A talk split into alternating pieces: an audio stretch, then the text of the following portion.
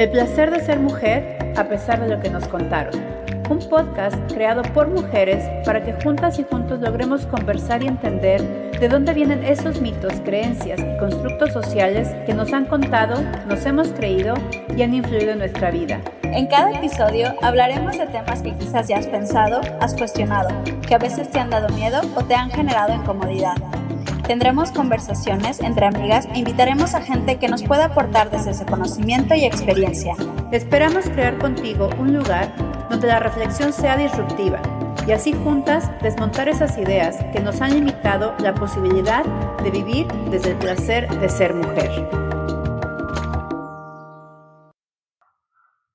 Bienvenidas y bienvenidos a este episodio corto. Es, un, es como una pequeña extensión eh, del episodio que acaban de escuchar sobre, sobre violencia obstétrica. Eh, quienes ya escucharon todo, eh, ahí sabrán que dejé la invitación para que escucharan este pequeñísimo momento en donde quiero compartir algo de manera muy personal que me lleva a tener como esta energía, este deseo, esta, este entusiasmo de compartir especialmente este tipo de temas que tienen que ver con la mujer y de cómo nos ha afectado muchas veces eh, conscientes y muchas veces de manera inconsciente la violencia que se ejerce en nosotras por el simple hecho de ser mujeres. Si eres mujer y te has visto enfrentada a violencia, algún tipo de violencia, eh, te invito a que hagas un proceso de sanación, ¿ya? Que te des cuenta que haber vivido en esa violencia no te hace ser una mujer violentada de manera permanente y busques lo que tengas que hacer. En mi caso, te comparto que al haber, al haber sufrido violencia obstétrica me dejó muy marcada. Tuve que hacer un trabajo terapéutico, eh, pero también me ha servido mucho compartir mi experiencia, hablarla, darme cuenta que no soy la única que lo ha vivido y, que, y también tener esa compasión que Akemi nos invitaba a tener, ¿no? De decir, no fue mi culpa, no fui yo la que provocó esas cosas, pero sí soy yo quien tiene la responsabilidad de sanar. Hoy cumple un año de tener la bendición de ser madre de un pequeño niño. He escrito muy poco sobre él.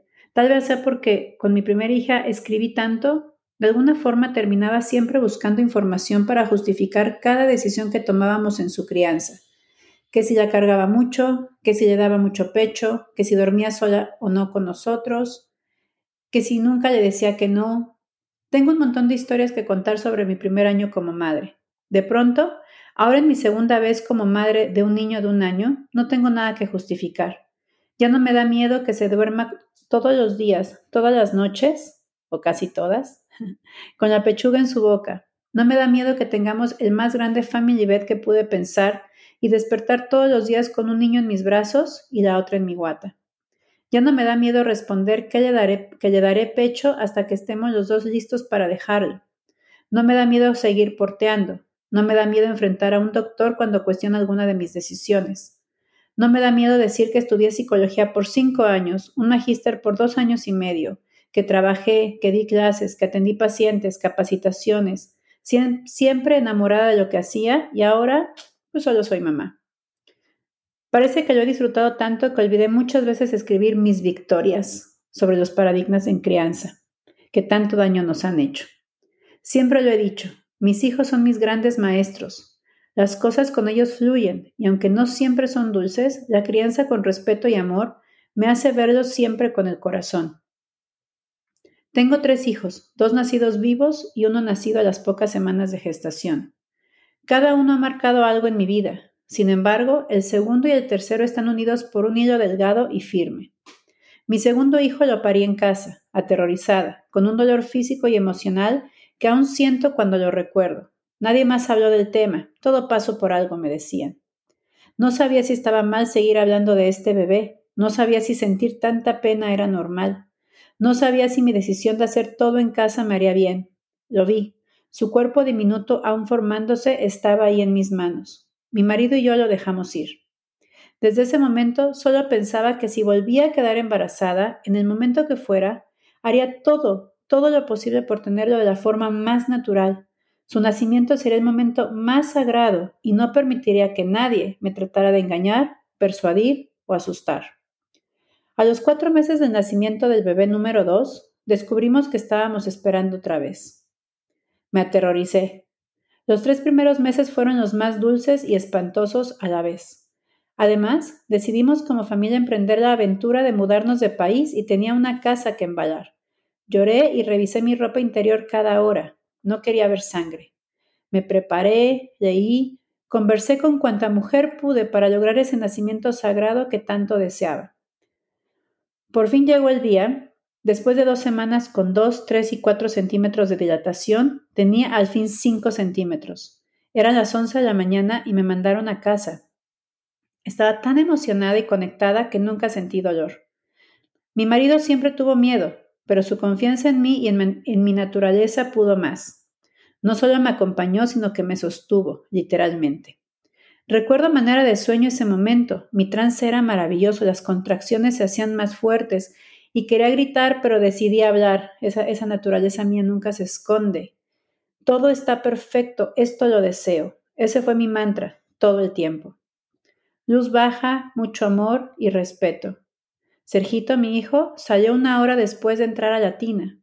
Traía el cordón enredado. Nadie se asustó, nadie me asustó. Salió y lo abracé. Hoy después de un año escribo sobre él, sobre este niño que me sonríe y ama solo por ser yo. Qué mayor regalo de la vida. Muchas veces he caído en el error de dejar de hablar de crianza, del ser mujer, del ser humano, del amor y el respeto, desde la psicología y desde la mamá. He vivido en tres países diferentes, he compartido con muchas madres, he observado a muchos niños y no me gusta el mundo que veo. No me gusta la violencia, el estrés, la competitividad, las soluciones rápidas para controlar a los niños.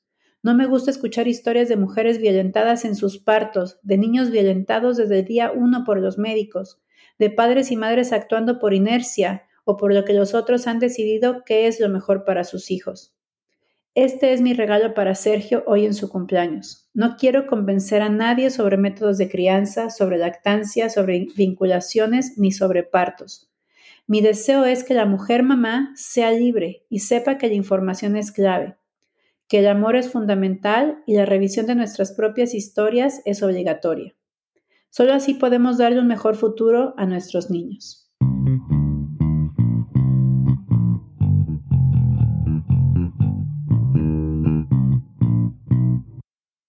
Gracias por habernos acompañado en este episodio. Esperamos que cada conversación que tengamos sea un paso más para descubrirte viviendo con placer. Si te gustó, podrías compartirlo con tus amigas, amigos y familia. Suscríbete, así podremos juntas expandir las reflexiones que ayudarán a otras personas y lograremos construir una comunidad de crecimiento continuo. Ahora te toca a ti entender cómo has construido tu vida a partir de lo que te contaron y te creíste. Un abrazo grande y te esperamos en el siguiente episodio.